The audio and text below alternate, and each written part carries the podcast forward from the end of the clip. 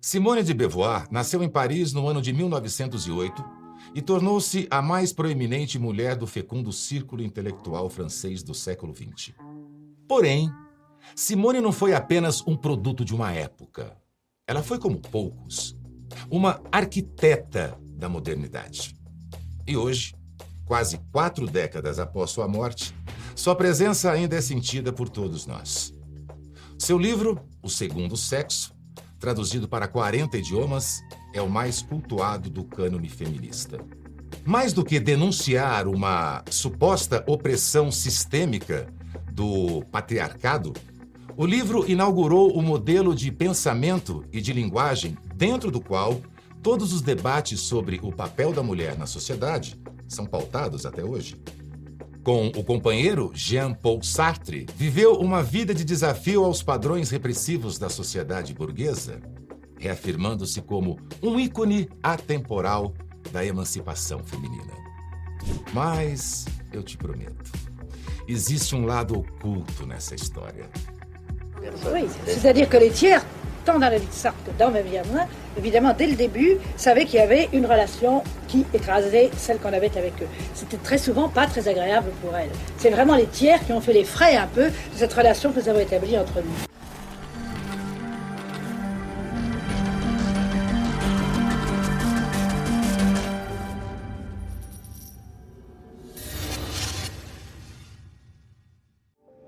Simone de Beauvoir foi uma jovem de inteligência precoce e sempre estimulada pela companhia de alguns dos mais ilustres membros da elite intelectual francesa.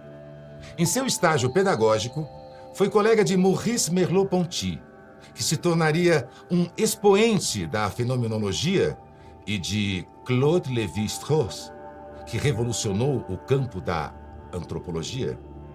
Mas nenhum encontro teria sobre a vida de Simone efeito comparável àquele de 1929, quando ela, aos 21 anos, conheceu Jean-Paul Sartre. Na École Normale Supérieure, reconhecendo um no outro o desprezo pelas tradições da sociedade burguesa, formaram um casal de intelecto e de alma, uma paixão à prova do tempo que os uniria até a morte de Sartre 51 anos depois.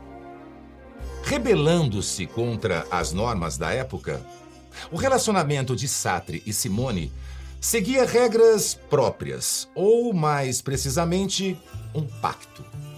Ambos teriam permissão para se relacionar com outros parceiros, desde que as aventuras paralelas fossem posteriormente relatadas em seus mais íntimos detalhes.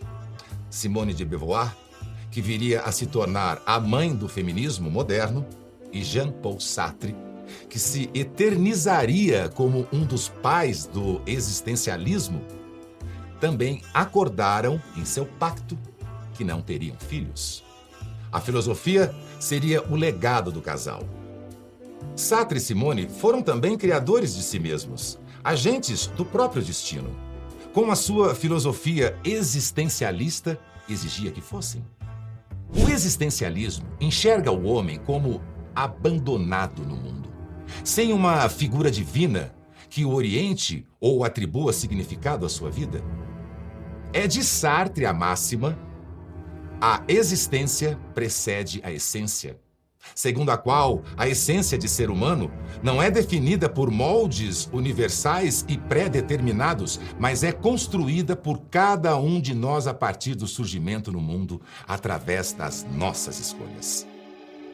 É dessa matriz que a feminista existencialista Simone de Beauvoir deriva sua mais célebre frase: Não se nasce mulher, torna-se mulher.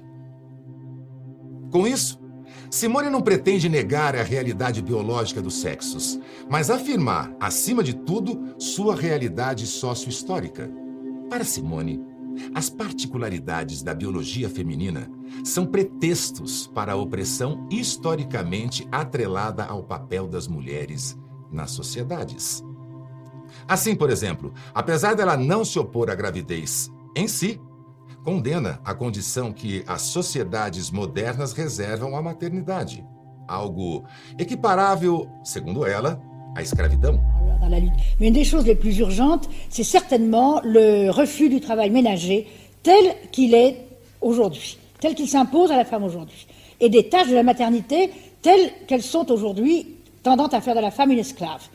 Je pense que le combat doit être contre la maternité esclave, contre l'esclavage ménager. C'est le premier.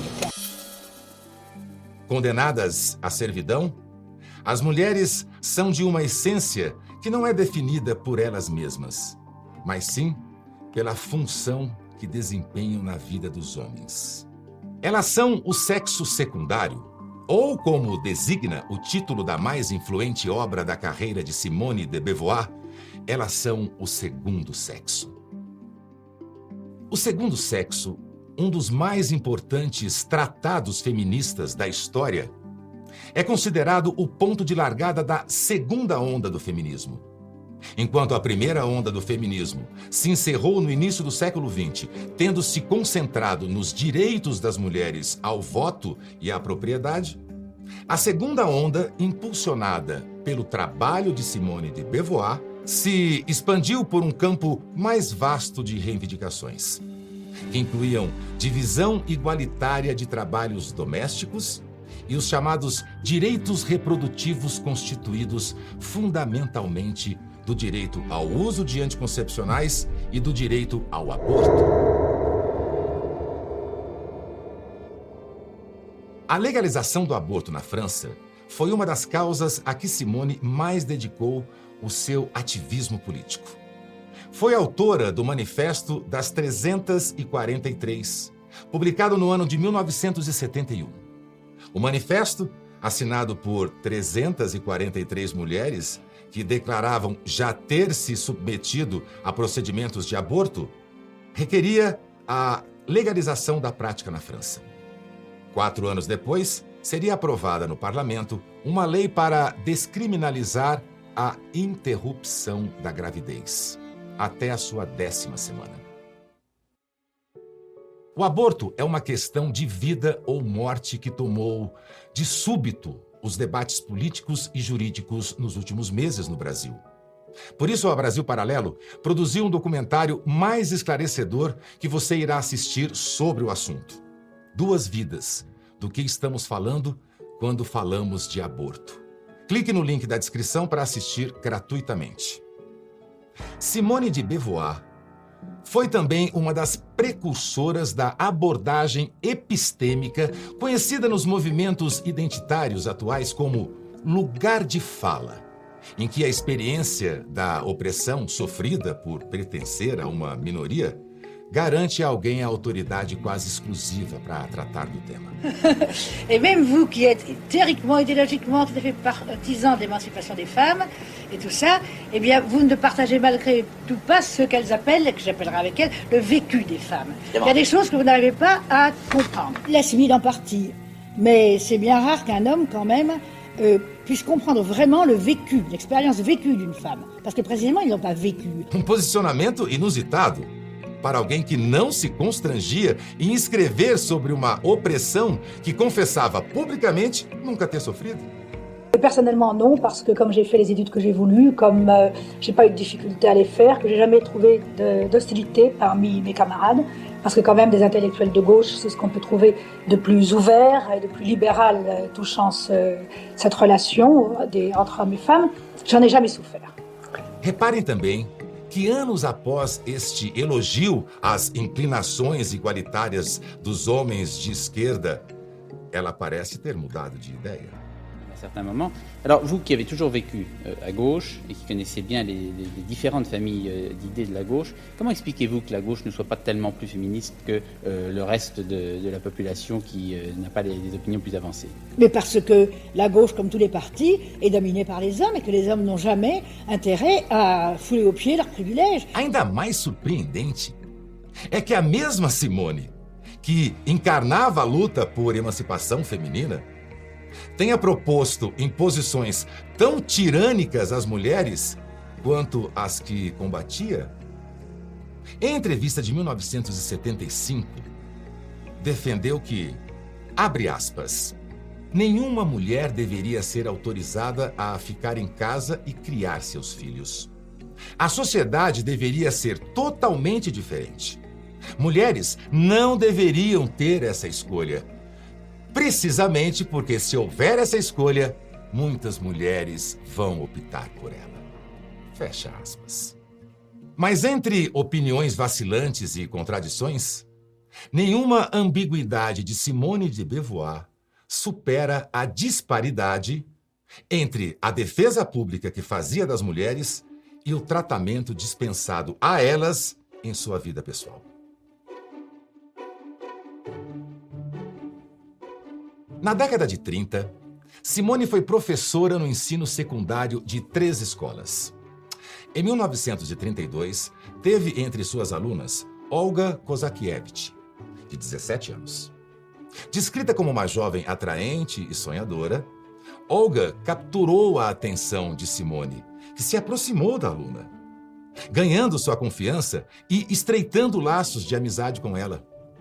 Três anos mais tarde, Simone e seu companheiro, Jean-Paul Sartre, propõem-se a apadrinhar a formação de Olga, conduzindo e financiando seus estudos. Olga, então, seduzida por promessas de um futuro brilhante sob a proteção dos dois prestigiados pensadores, se muda para o Hotel du Petit Mouton, passando a viver com Simone. Mas a relação, que começou com ares de afeto quase maternal, se transforma quando Olga é convencida a viver sob o mesmo teto que Simone. As investidas sexuais de Simone transformam a aluna sonhadora em uma amante apaixonada. Mas Simone não foi a única a se fascinar com Olga. Sartre, seu outro tutor intelectual, também passou a assediá-la. Tudo, é claro, com a anuência e apoio de Simone. Acontece que Sartre não tinha a aparência física entre suas qualidades mais destacadas. Portador de um estrabismo deformante, Sartre era também conhecido por seu descaso com a higiene pessoal. Chamava de perda de tempo as horas gastas com banhos e escovação dentária e se recusava a consultar um dentista, mesmo quando seus dentes começaram a apodrecer. A jovem Olga, mesmo vulnerabilizada pela dependência financeira e afetiva do casal, teve força de vontade ou talvez repulsa suficiente para empurrar, por vezes, literalmente, Sartre para longe de si. A rejeição de Olga abalou o ego de Sartre que, em busca de vingança, se dedicou a seduzir ninguém menos que a própria irmã mais nova de Olga, Wanda Kozakiewicz. A jovem Wanda, desprovida do espírito petulante da irmã, viu-se incapaz de resistir à pressão de Sartre. Mas, ao beijá-lo pela primeira vez, foi traída pelo próprio estômago. Interrompeu o beijo para correr ao banheiro e vomitar. Enquanto Sartre avançava em seu relacionamento com Wanda, Simone espreitava a segunda aluna que atrairia para o triângulo amoroso. Bianca Lamblin, de 16 anos. Poucos meses após seduzir Bianca, Simone já a enviaria ao quarto de Sartre. Bianca que décadas depois relatou a experiência em seu livro Memórias de uma Moça Mal Comportada, ouviu de Sartre enquanto caminhavam pelos corredores do hotel? Abre aspas. A camareira do hotel vai ficar bem surpresa, porque ontem eu já tirei a virgindade de uma outra moça. Fecha aspas. Mas foi apenas dentro do quarto, diante da adolescente nua, que Sartre revelou a sua pior face. Abre aspas. Era como se quisesse brutalizar alguma coisa em mim e fosse governado por um impulso destrutivo. Ele queria brutalizar a feiura que havia em si próprio. Não tinha nenhuma sensualidade. Era por causa da sua feiura que tinha aquela necessidade por mulheres, uma necessidade de provar alguma coisa. Fecha aspas. A ilusão construída de promessas e acolhimento só durava até cada jovem descobrir que não era a única. Descobrir-se uma peça descartável no repertório de manipuladores libertinos deixaria marcas profundas na vida de todas as vítimas da ciranda amorosa de Simone de Beauvoir e Jean-Paul Sartre. A ruptura emocional de Olga manifestou-se em automutilação. Ela, que foi a primeira aluna conquistada por Simone, logo perdeu o apelo da novidade e o interesse do casal. E, em desespero, passou a queimar e cortar a própria pele.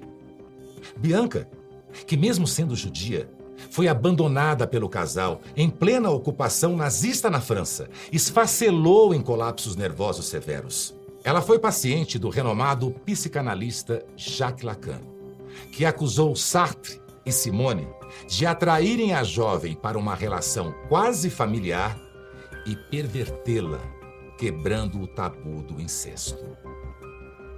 Por ocasião do lançamento do seu livro, Bianca concedeu entrevista à Folha de São Paulo e desabafou.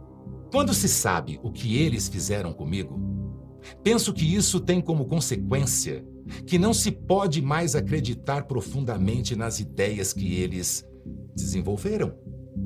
Por exemplo, não se pode mais acreditar que Simone de Beauvoir tenha sido uma feminista é impossível continuar acreditando nisso, considerando a maneira pela qual ela me tratou. Em 1939, Simone foi suspensa da escola em que trabalhava após seduzir uma terceira aluna, Nathalie Sorokin, de 17 anos. Quatro anos depois, sua carreira de professora se encerraria com a cassação definitiva da sua licença para lecionar, sob a acusação formal de comportamento que leva à corrupção de menor.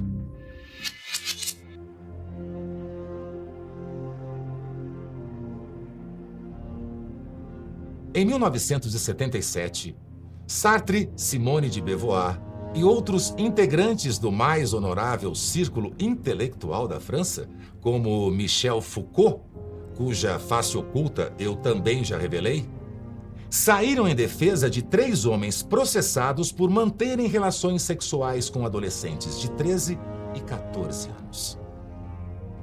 O protesto culminou na assinatura de uma petição contra a idade de consentimento na França, ou seja, a favor da descriminalização de relações sexuais entre adultos e menores de 15 anos.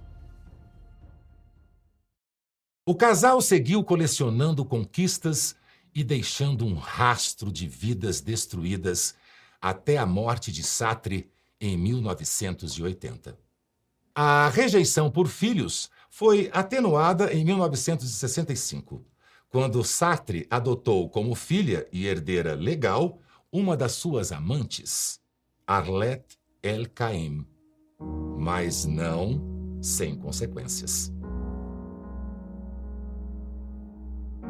Ao eleger Arlette como filha oficial, as outras amantes e ex-amantes de Sartre, também cativadas pelo modelo deturpado de família que caracterizava suas relações, sentiram-se fatalmente traídas. Wanda, a irmã de Olga, destruiu o mobiliário do seu apartamento em um acesso de raiva. A escritora Michelle Vian ameaçou se matar e a atriz Eveline Lasman cometeu suicídio em 1966, aos 36 anos. Logo após a morte de Sartre, Simone de Beauvoir seguiu o exemplo do companheiro e também adotou uma das amantes, a professora Sylvie Le Bon.